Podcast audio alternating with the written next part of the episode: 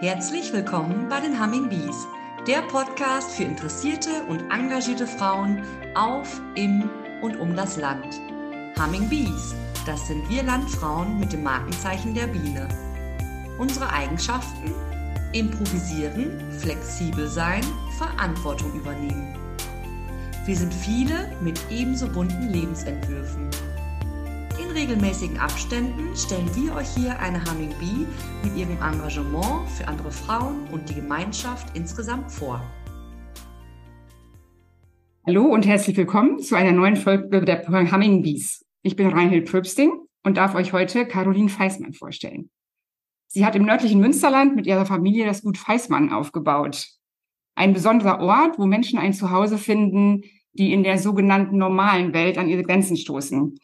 Und seit zwei Jahren sind sie darüber hinaus ein tiergestütztes Kinderhospiz, in dem sie Familien mit lebensverkürzend erkrankten Kindern einen Raum für ihre individuellen Bedürfnisse schaffen. Herzlich willkommen, Caroline. Hallo Reinhild, vielen Dank für die Einladung. Schön, dass du da bist. Hm, danke. Ähm, Caroline, in der Vorbereitung auf diesen Podcast ähm, bin ich öfter auf die Formulierung gestoßen, ihr habt einen Ort gesucht, ähm, für, wo ihr sein könnt, wie ihr seid. Erzähl doch mal, was diese Worte für dich bedeuten und wo sie euch hingeführt haben. ja, das hat vielleicht ein bisschen den Hintergrund, dass ich als Kind zu viel Benjamin Blümchen gehört habe und mir irgendwie vorgestellt habe, dass ich ähm, alles, woran ich so Spaß habe, einfach machen kann. Äh, irgendwie hatte ich auch so Eltern, die mir das assoziiert haben, dass das möglich ist. Und so habe ich äh, mein Berufsleben gestartet mit jeder Menge Praktika. Ich war dann ähm, in England, Frankreich, Dänemark, Kenia, Tansania, Uganda, Elfenbeinküste, Spanien und Polen. Das war nicht nur Praktika, sondern mein Berufsleben gestaltete sich dann auch irgendwie so.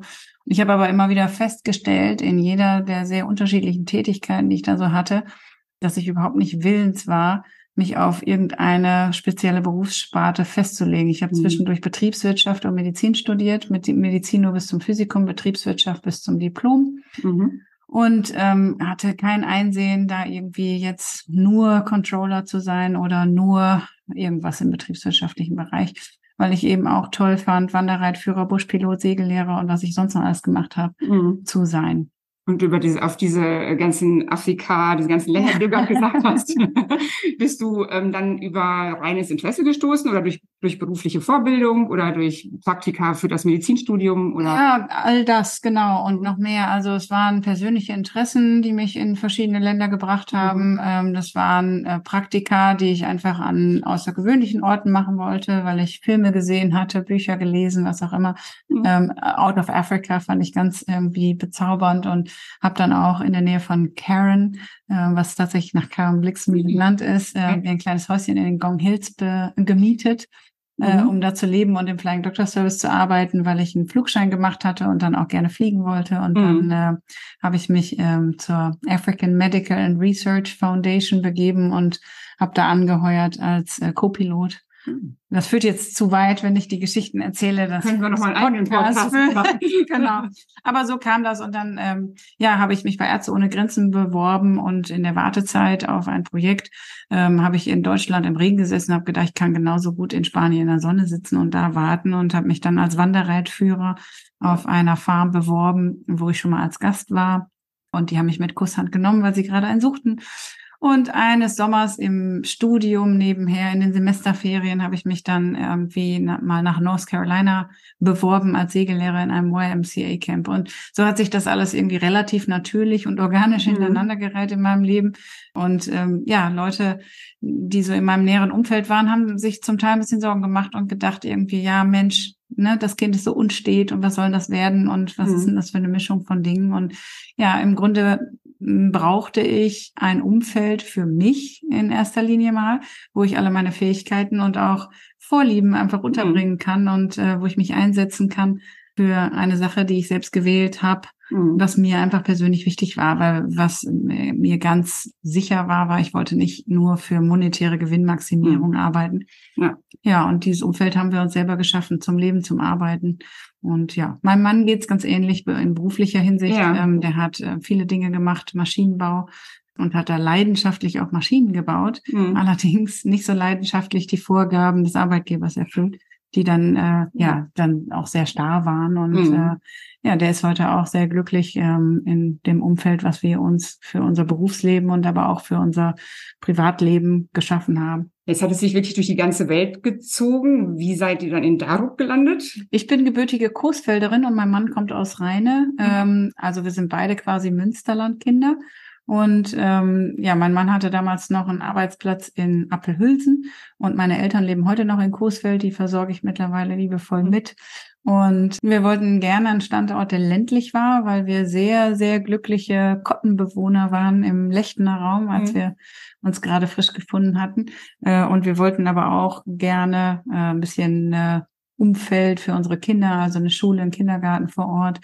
Ähm, und dann ja, haben wir uns sehr in dieses Dörfchen Darup verliebt, weil es so alle unsere Wünsche vereinte. Es mhm. war sehr ländlich, es lag zwischen Stefans damaligem Arbeitsplatz und meinem Elternhaus.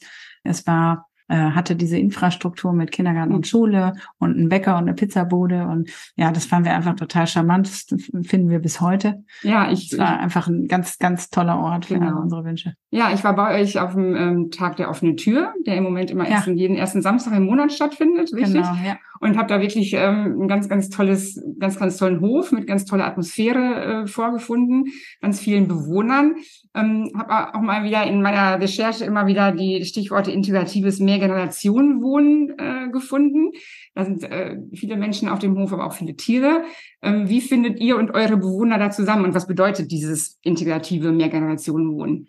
Ja, ähm, ich fand als Kind schon das Leben auf dem Bauernhof sehr attraktiv, weil ich aus irgendeinem Grund ähm, Tiere besonders mochte und äh, mich sehr gerne mit denen umgeben habe. Und ähm, ja, das ist so ein Kindheitstraum, tatsächlich auf dem Bauernhof zu leben. Wir haben dann diesen Hof gefunden, der war gern Schrott, also äh, sehr lieb gehabt äh, vom ehemaligen Besitzer, der dann aber verstorben war. Seine Mutter hatte da bis zuletzt gelebt. Das Ding stand 14 Jahre leer und war entsprechend sanierungsbedürftig.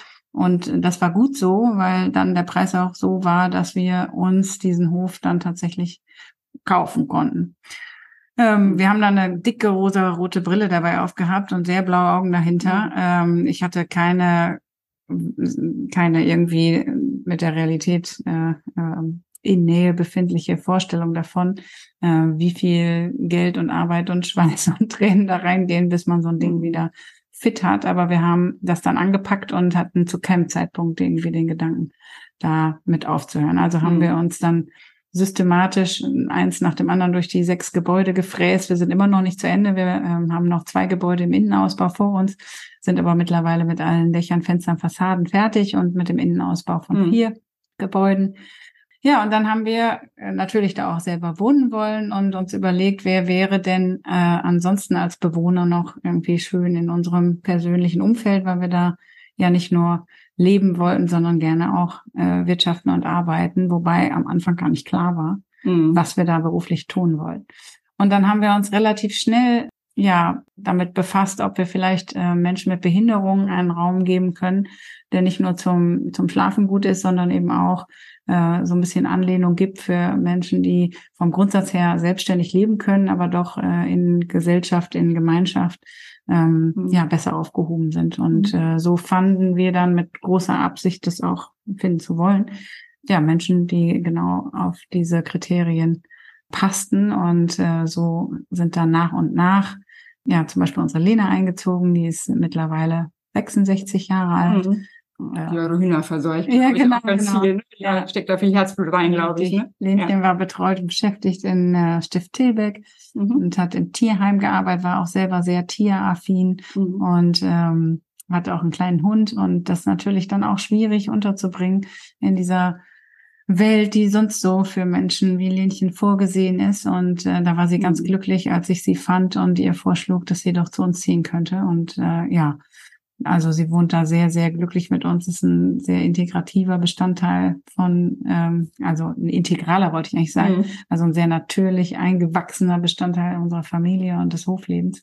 Und ist ja schon auch auf dauerhaftes Leben mit euch, bei euch eingerichtet, oder? Genau, also ja. unsere, unsere integrativen Mehrgenerationenbewohner, wie ich sie nenne, ähm, die sind auf Dauer bei uns, mhm. solange wie eben der, der Bedarf für sie da ist. Bei Lenchen wird sich das nicht mehr verändern. Mhm. Wir haben aber außerdem zum Beispiel eine junge Frau ähm, mit 27 Jahren mittlerweile, mhm. 26, 26 ist sie genau. Mhm.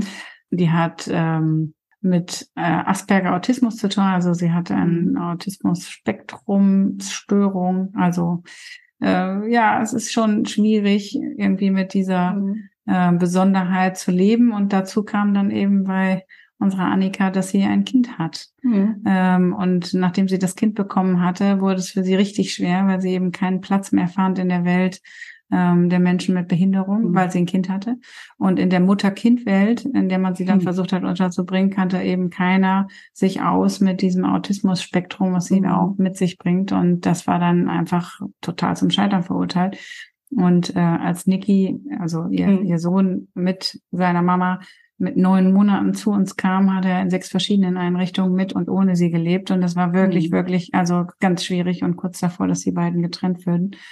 Und dann haben wir mit dem Jugendhilfeträger Freistil zusammen einfach diese Lösung erfunden, muss man sagen, weil es die einfach nicht gab, ähm, wo jemand mit Autismus und einem Baby leben mhm. kann mhm. und wachsen kann und sich weiterentwickeln kann. Und Annika und Niklas leben beide noch bei uns. Ähm, das ist jetzt eine interessante Stelle nächstes Jahr, wo das Ganze aus diesem Jugendhilfebereich rausgeht in mhm.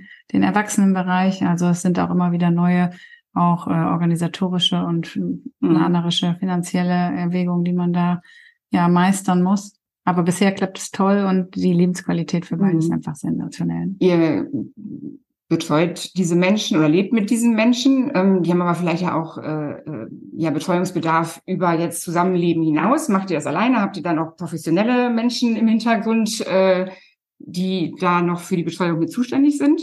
Ähm, wir haben eine Sozialpädagogin, mhm. die auch Familientherapeutin ist, mhm. ähm, mit an Bord. Das ist äh, ganz toll. Die ist Bezugsbetreuerin für unsere Betreuten. Wir haben auch noch ein, äh, eine junge Frau aus der Jugendhilfe, die ist im Kinderheim mhm. groß geworden und wird jetzt äh, bei uns zu einer selbstständigen jungen Erwachsenenfrau. Und dann haben wir noch eine Mitarbeiterin, die unsere Mädels und den Niklas im Haushalt unterstützen, mhm. mit den Einkaufen fahren und so. Also das haben wir zu Beginn alles allein und selber gemacht. Aber mit den neuen Aufgaben, die wir ausgewählt haben im Bereich der tiergestützten Kinderhospizarbeit, haben wir da jetzt auch einige Dinge in die Hände unserer Mitarbeiter delegieren können ja, damit äh, schaffst du quasi schon die Überleitung zu dem nächsten äh, großen Projekt, was ihr euch da noch äh, mitgemacht habt, das tiergestützte Kinderhospiz. Ja. Ähm, ich selber arbeite oder arbeite ehrenamtlich auch im, im Erwachsenenhospizbereich. Das ist aber ja ganz anders, weil die Menschen eben ähm, überwiegend Teil halt eben alte Menschen sind. Äh, das ist, glaube ich, im Kinderhospizbereich ein bisschen anders. Ne? Also ihr bietet da nicht nur für die Lebens Endphase einen Platz an, sondern für Familien mit lebensverkürzend erkrankten Kindern einfach auch eine Möglichkeit, eine Auszeit zu nehmen und genau. da einfach wieder Kraft zu tanken. Ne? Genau. Also die Kinderhospizarbeit muss man ganz grob unterteilen in ambulant und stationär. Auf ambulant will ich an dieser Stelle mal nicht so eingehen, weil wir machen eben die stationäre Kinderhospizarbeit. Und die definiert sich eben als Arbeit mit lebensverkürzend erkrankten Kindern und deren Familien. Jetzt gibt es drei Teile ähm, in dieser stationären Arbeit. Und zwar einmal sind es Aus- und Urlaubszeiten für Familien mit lebensverkürzend erkrankten Kindern.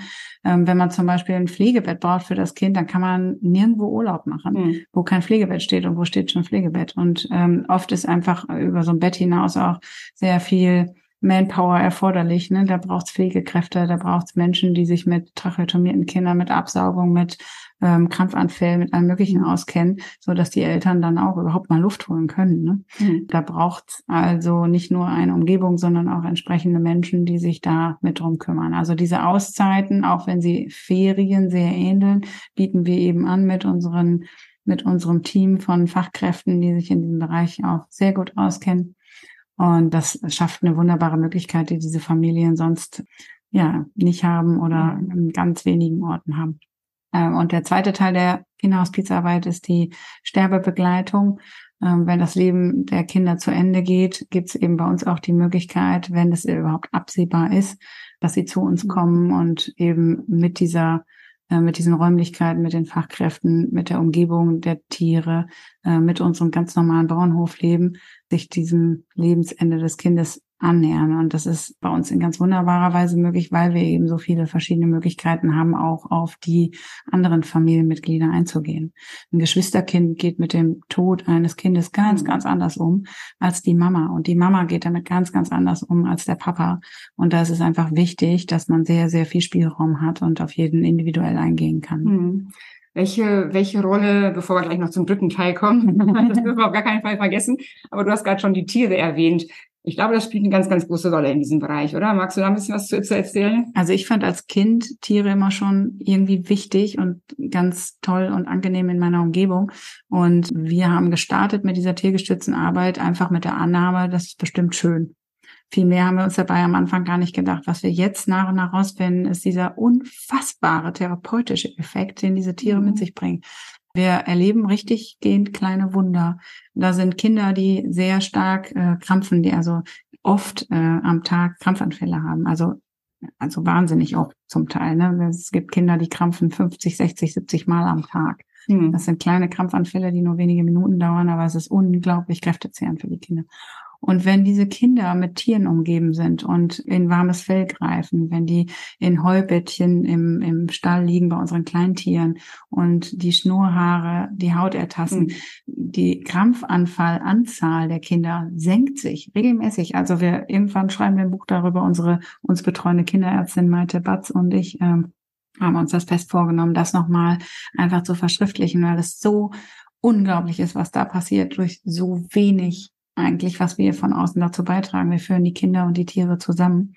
Und äh, das, also es ist sehr berührend und bewegend und einfach auch wirklich, wirklich entlastend für die Familien, weil es den Kindern wirklich besser geht. Ne? Weil, mhm. ähm, so ein Krampfanfall ist echt kräftezehrend, das ist schon toll.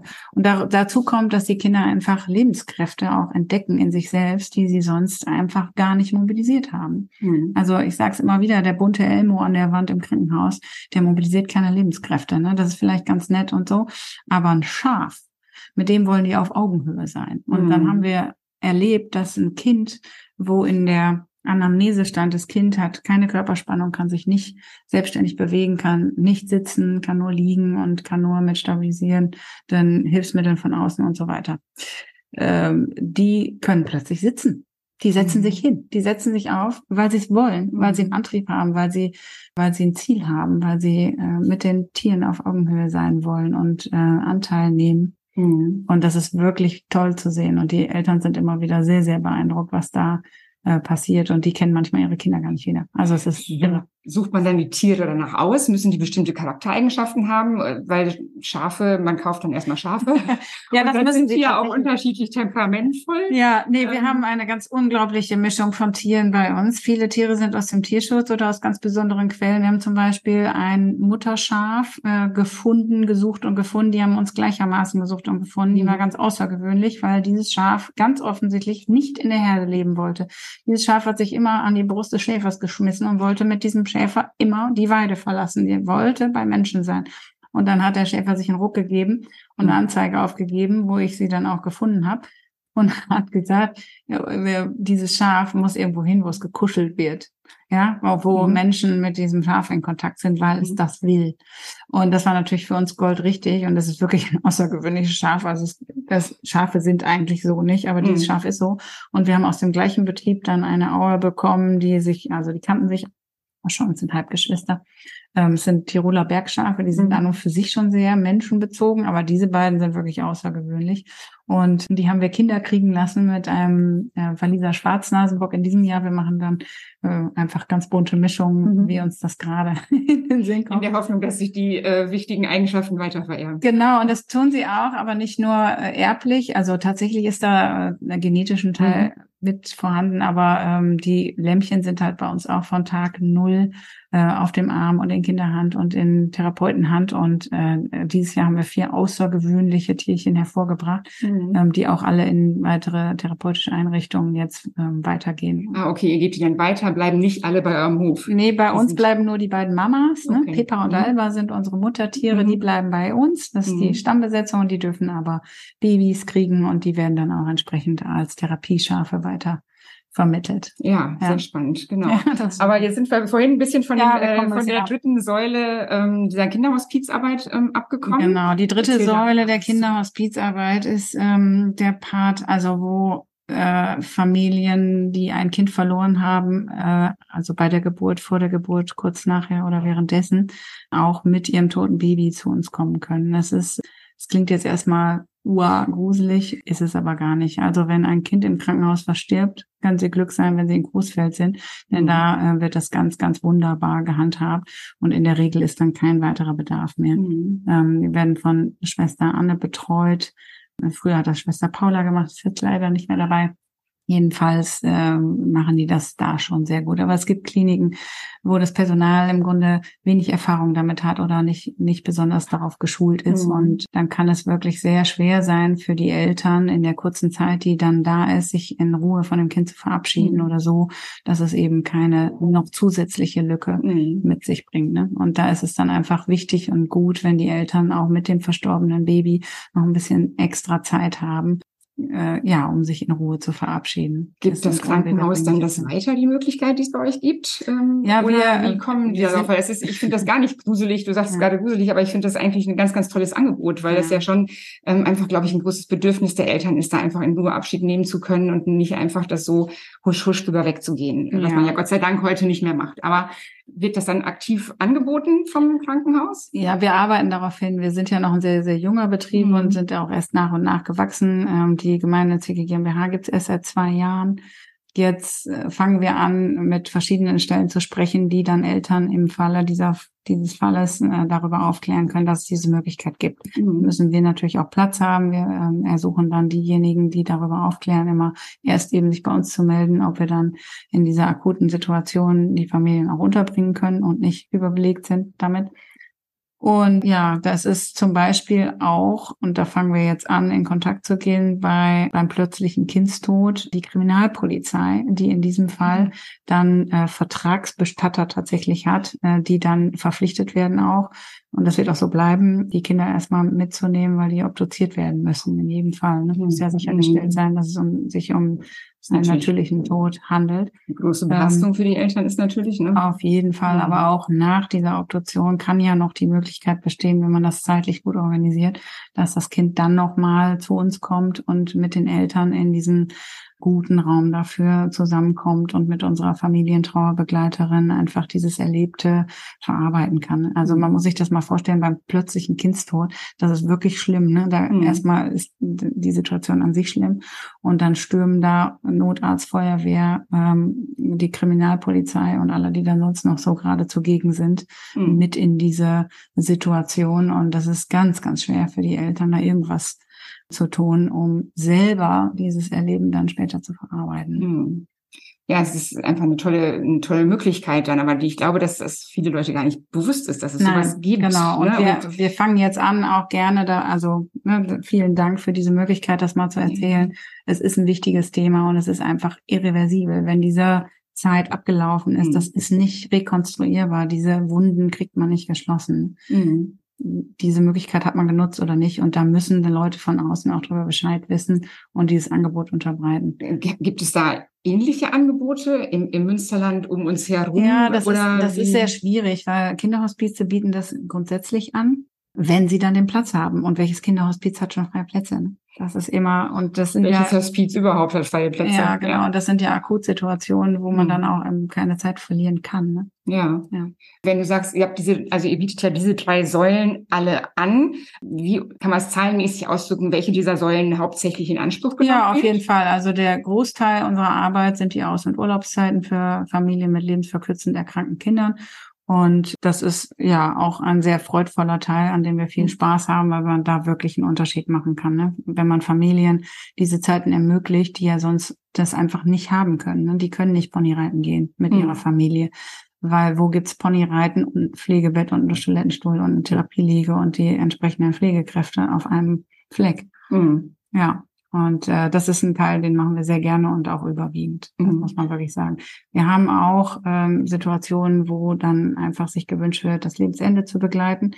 Und da kommt es immer wieder. Letztes Jahr ist es dreimal so gewesen und bei einem Fall ganz besonders wirklich. Da war hatten wir ein Kind, das war an einer Herz-Lungen-Maschine für vier Wochen nach einer schweren Herz-OP, fünf Jahre alt. Und die Ärzte haben einfach gesagt, das Kind wird nie wieder alleine atmen können.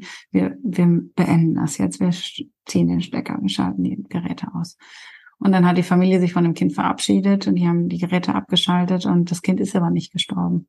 Aber so richtig gelebt hat es eben auch nicht mehr. Ne? 19 Prozent Herzleistung waren noch da. Das war zum, zum Sterben offensichtlich noch zu viel, aber zum Leben auch zu wenig. Und die sind dann eben zu uns gekommen, um einfach in dieser Atmosphäre, die wir bieten, das Lebensende hm. zu begleiten. Ähm, und dann haben wir wirklich alle unser blaues Wunder erlebt. Der kleine Mattis ist da regelrecht auferstanden, das muss man so sagen. Ähm, der hat sich umgeguckt und das muss man sich mal vorstellen. Ein Kind, was letztes Jahr fünf Jahre alt war, hat keine Erinnerungen an Zeiten vor Corona. Der hatte noch nie irgendwas erlebt in seinem mhm. Leben, außer Therapien, Krankenhaus, Operationen, Regenerationsphasen, ne, zu Hause, Klinik, zu Hause, Klinik. Sonst gab's da nichts. Er war noch nie Ponyreiten, Kettkaff, Hängebad, Schaukeln, Tiere, andere Kinder, die um ihn herum spielten. Das hatte der so noch nicht erlebt. Mhm. Er hatte einen, einen großen Bruder, mit dem er auch wunderbar gespielt hat, auch zu Hause, auch in der Klinik und so weiter. Aber dieses Angebot, dieses mhm. Leben, das kannte der so nicht. Mhm. Und da wollte der erstmal wieder leben. Das ist dieser Lebensantrieb, ja. den auch Tiere und die anderen Kinder diesen Kindern dann wirklich verschaffen. Ne? Mhm. Und das war so berührend. Die Mama hat den ganzen Tag neben mir gestanden und hat gesagt, oh, das gibt's doch gar nicht, das gibt's doch gar nicht. Der konnte wieder laufen und nicht nur das, der ist die Rutsche rauf und runter. Wir hatten, das waren heiße Tage im Sommer, wir haben eine, ähm, eine Wasserhüpfburg dann bestellt mhm. und uns ausgeliehen für ein paar Tage und dann ist er da rauf und runter und rauf und runter den ganzen Tag, hat geschlafen wie ein Murmeltier, hat nicht mhm. mehr gekrampft und das war, das war unglaublich. Ja. das war wirklich, und die haben wir dann äh, lebendig wieder nach Hause entlassen. Ne? Also das war wirklich irre. Der hat dann noch Monate weitergelebt mhm. und ist erst zum Ende des Jahres verstorben und hat jeden Tag von Gut Weißmann gesprochen. Und mhm. seine Mama meldet sich heute noch bei uns und sagt immer wieder, Caro, wir sind so dankbar, dass wir noch bei euch waren. Und wir machen mit den Familien kostenlose Fotoshootings, also für die mhm. Familien kostenlos. Und dann können die auch Bilder mitnehmen, die für die Ewigkeit bleiben. Mhm. Und auf den ähm, Sterbezettelchen von den Kindern, die bei uns waren, sind immer Fotos von uns ja, drauf. Ja. Das sind, ja, da sieht man einfach, dass sie wirklich einen echten Unterschied macht, ja. einfach in der Beziehung. Aber wir sind ja auch schon sehr mitnehmende Geschichten, die ja. ihr auch erlebt. Was, ja. wie verarbeitet ihr das selber? Also wir waren selber wirklich, ja, wie soll ich sagen, überrascht, wie weh das tut, tatsächlich auch. Also wir haben sehr mit den Familien getrauert und das tun wir immer wieder. Ich habe in Afrika auch viel einfach mit, mit Kindern, die verstorben sind, gearbeitet. Ich hatte immer wieder Säuglingsleichen in der, auf dem Arm und habe gedacht, gut, das das kann ich, da bin ich erfahren, das, da kann ich gut mit umgehen. Aber es ist einfach ein Riesenunterschied, wenn man die Familien kennt, wenn man die begleitet, wenn die Aus- und Urlaubszeiten bei einem genossen haben, wenn man mit denen gesprochen und am Lagerfeuer gesessen hat, wenn man mit denen gelacht hat, Fahrradtouren gemacht hat und so. Und die Kinder dann versterben, da hat man einfach eine andere Beziehung mhm. zu, als ich das jemals in äh, Ärzte ohne Grenzen so hatte mhm. mit den dortigen Patienten. Und das hat uns von den Füßen geholt, wirklich. Ähm, aber wir sind eben genau wie unsere Familien vor Ort auch begleitet und wir haben unsere Familientrauerbegleiterin auch an unserer Seite und das hm. ist auch wichtig so. Ne? Hm. Damit sprichst du schon an, dass ihr natürlich dieses Ganze auch gerade im Hospizbereich nicht alleine stemmt. Ihr habt Fachpersonal im Rücken. Ja die ja auch sicherlich äh, bezahlt werden wollen. Ja. Damit ja. komme ich noch, noch zu einer weiteren Frage. Ähm, wie finanziert ihr diese tollen Projekte, die ihr da aufgebaut habt? Also unser Hof finanziert sich tatsächlich in, in der Basis äh, durch die Jugend- und Altenhilfe, die wir machen. Wir kriegen also aus der Jugendhilfe ähm, einfach Honorare für die Tätigkeiten, die wir da machen. Wir sind ja 24 Stunden, sieben Tage die Woche für die mhm. äh, Menschen, die bei uns leben, zuständig und verantwortlich und ja, damit trägt sich das Grundgerüst unseres Hofes stabil. Die Kinderhospizarbeit hat, weil wir sie für die Familien kostenfrei zur Verfügung stellen, tatsächlich keine Einnahmenquellen auf der anderen Seite, außer eben private Spenden. Und da sind wir, äh, ich sage es nicht gerne als Betriebswirt, aber sind da auf Spenden angewiesen. Hm. Ja. Und die Kosten, die da entstehen, die schwanken natürlich sehr. Das kann man gar nicht so beziffern. Das ist sehr unterschiedlich und abhängig davon, wie viel Pflegebedarf das Kind eben mitbringt. Mhm. Und dann ist es auch ein bisschen abhängig, wie groß die Familie ist, wer alles mitkommt. Wir betreuen mit unserer Reittherapeutin nicht nur das lebensverkürzend erkrankte Kind, sondern auch die Geschwisterkinder. Mhm. Äh, wir machen Massagen für die Eltern. Äh, ach, alles Mögliche. Wir, mhm. wir, machen Ausflüge, wir gehen in den Zoo, wobei der Münsteraner Zoo uns netterweise Freikarten zur Verfügung gestellt hat. Das ist auch total toll und wird mhm. gern genutzt. Und ja. Ja, ach, äh, so, so viele Dinge, die einfach Geld kosten, aber so wichtig sind, dass die Familien das mal erleben. Und da sind wir echt dankbar für jeden Euro, den wir da reinfließen lassen können. Mhm. Ja, und so funktioniert das. Und das ist ähm, wirklich, wirklich toll zu erleben. Ja. Diesen Rückenwind und dieses Bei uns sein von den Menschen, die unsere Arbeit mit ihrem Geld unterstützen. Ja, man merkt auch richtig, dass, das, dass sie das mit Herzblut macht. Ja. Auch wie du jetzt erzählst, ist das total schön zu hören, dass sie da wirklich hundertprozentig hintersteht. Das tun wir, ja. Und ich erlebe dich jetzt wirklich so als Frau mit ganz vielen Ideen, ganz vielen äh, äh, äh, Dingen in die Blick, ganz positiven Blick in die Zukunft. Schlummern dann auch irgendwelche anderen Pläne in dir oder bist du da jetzt angekommen? Nee, nee, wir sind noch nicht am Ende angekommen. Tatsächlich haben wir noch zwei Gebäude. Also wir haben in diesem Jahr den Plan noch ähm, ein Gebäude, was wir barrierefrei und erdgeschossig ähm, ausbauen zu unserer Kinderhospizeinheit. Wir haben immer zwei Apartments für die Kinderhospizarbeit genutzt, so dass eben auch mal die Eltern ohne piepsende Monitore schlafen können und unsere Pflegekräfte die Betreuung der Kinder über Nacht übernehmen. Mhm. Ähm, und wir wollen das Ganze jetzt ins Erdgeschoss verlegen, damit es richtig barrierefrei ist und damit wir eben auch Kinder bei uns aufnehmen können mit ihren Familien, die wir nicht in den ersten Stock tragen können, wie es jetzt der Fall ist. Mhm. Und dann geht's weiter. Oh, wir haben tolle Pläne. Es, ähm, de, dem Hof wird sich noch angliedern ein Kindervitalzentrum. Und dazu machen wir den nächsten Podcast. das okay. würde jetzt hier den Rahmen sprengen. Aber es geht ja. noch weiter und es wird ganz wunderbar und groß und toll. Ja, dann äh, genau, dann äh, ja, machen wir an dieser Stelle einfach Schluss, würde ich sagen. Ja, ich genau. mich bedanke mich ganz herzlich für diesen tollen Einblick in eure Arbeit. Ich finde das ein ganz, ganz tolles Projekt. Wer euch besuchen Mehr Anblick gibt's auch auf unserer Homepage www.gutfeismann.de. Ich lade Sie, liebe Zuhörer, auch ganz herzlich dazu ein, da mal vorbeizuschnuppern und das auch im Blick zu halten, denn wir werden unsere Weiterentwicklung natürlich auch mit Ihnen teilen. Und ich kann auch jedem nur empfehlen, tatsächlich einfach mal hinzufahren, der hier in der Nähe wohnt. Ich glaube, jeden ersten Samstag im Monat kann man kommen und mal gucken. Und es hat mich schon sehr beeindruckt. Und dann wünsche ich viel Glück und weiterhin ganz, ganz äh, gutes Gelingen und äh, viele schöne Erlebnisse. Vielen Dank für die tolle Möglichkeit und ja, dein offenes Ohr. Tschüss. Ciao. Wir freuen uns sehr, wenn ihr wieder reinhört bei den Humming Bees, der Podcast für engagierte Frauen. Wenn ihr mehr über die Aktivitäten der Landfrauen wissen wollt, informiert euch auf der Homepage des Westfälisch-Lippischen Landfrauenverbandes unter www.wllv.de.